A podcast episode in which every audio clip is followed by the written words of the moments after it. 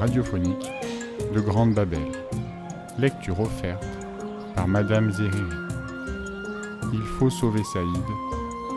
Mai et juin. Nous ne sommes plus retournés dans la maison de campagne, pas loin de la mer.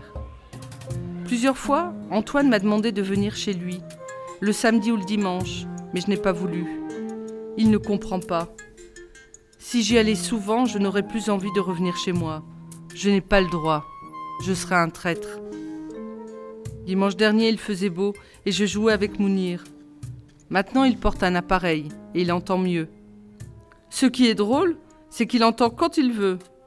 Je le comprends. Parfois, c'est mieux d'être sourd. Maman a emmené Mounir avec elle chez une voisine et papa est resté à la maison devant un match de tennis. Il pourrait rester des heures à regarder des matchs de tennis et il attend avec impatience le mois de juin à cause de Roland Garros. Il n'ira jamais à Roland Garros. Et pourtant, ça lui plairait tellement d'observer la balle et de remuer la tête à droite, à gauche, cinq heures d'affilée. Ça me repose le tennis, dit papa. Et il ajoute Les gens qui jouent au tennis sont propres. Moi, le tennis, ça m'endort. J'avais fini mes devoirs, je les avais bâclés. L'impression que ça ne sert à rien, que Bogdan a raison. On passera tous de toute façon, et on continuera en cinquième à faire le minimum et personne ne nous dira rien. Camille Claudel nous a abandonnés depuis longtemps. Son fantôme de folle erre dans les couloirs et dans les classes, et elle n'a plus de génie, c'est fini. Depuis quinze jours, je n'avais pas vu Tarek et les élèves de troisième, nos clients, comme dit Tarek, me harcelaient de questions. Je ne répondais pas. Antoine a peur pour moi. C'est peut-être pour ça que je le vois moins. Je ne veux pas qu'il soit mêlé à tout ça. Lui, un jour, il ira avec son père à Roland Garros. Il est propre, comme dit papa. Je suis monté sur la terrasse au sommet de la tour sans prendre l'ascenseur, en panne depuis des semaines. Je n'y vais presque jamais. Il n'y a rien à y faire sinon à regarder le ciel et à espérer le passage d'un avion. Aucun avion ne passe ici. Sur la terrasse, il y avait des bruits de coups et des cris. Je me suis caché dans l'escalier. Je voulais redescendre, mais mes jambes se sont paralysées. Les cris étaient ceux de mon frère. Je ne pouvais plus songer à m'échapper. Abdelkrim était là-haut en danger, et même si je croyais ne plus l'aimer à cause de tout ce que je subissais, je ne pouvais pas l'abandonner. Par la petite porte en fer entrebâillée, j'ai regardé, en espérant que personne ne me verrait. Je me disais, Saïd, s'il te voit, tu es un homme mort. Au centre de la terrasse, ils avaient attaché Abdelkrim à un poteau rouillé. Ils lui avaient collé du sparadrap sur les lèvres pour amortir ses cris.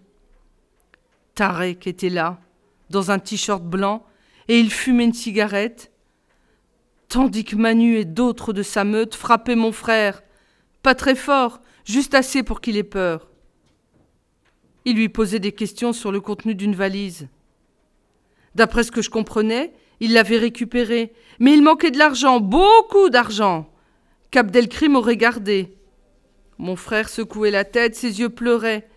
Tarek soupirait comme un flic pas content devant une mauvaise réponse. Il a claqué des doigts. Manu a retiré le sparadrap.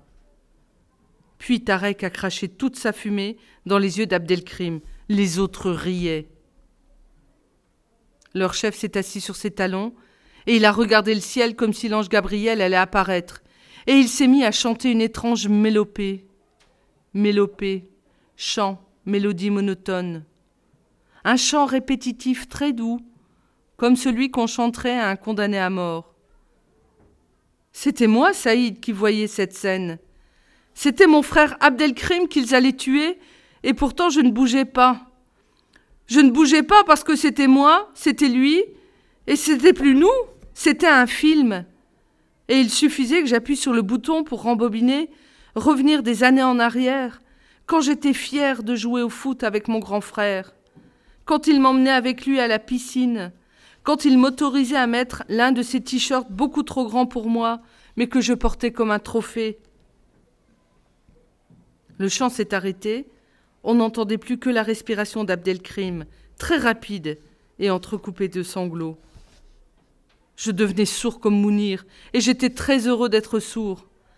Un film d'horreur sans le son, ça ne fait pas peur. Essayez, vous verrez, vous ne ressentirez plus rien. Mais le son est revenu par la voix de Tarek.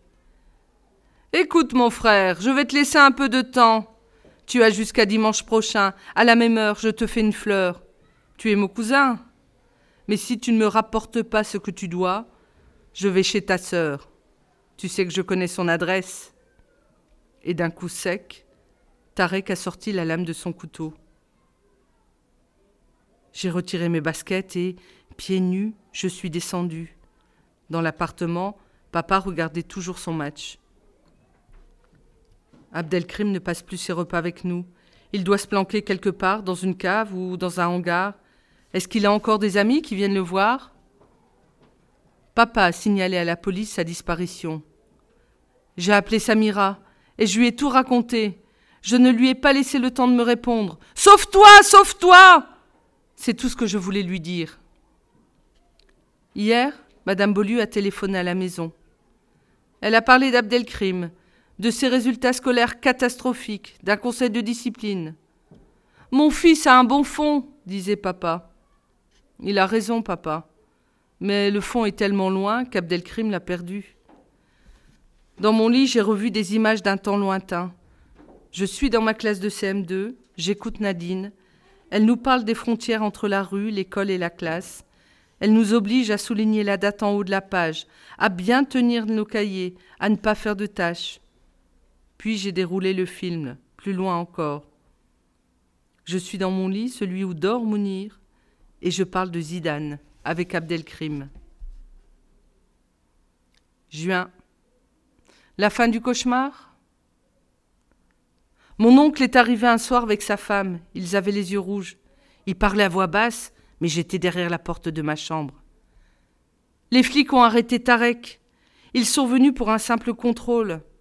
Tarek et sa meute les ont accueillis comme ils le font toujours, en faisant des bruits de poulet. Côte, côte, côte, côte. Mon oncle les voyait de la fenêtre et il les suppliait de l'arrêter. Ils n'ont pas arrêté.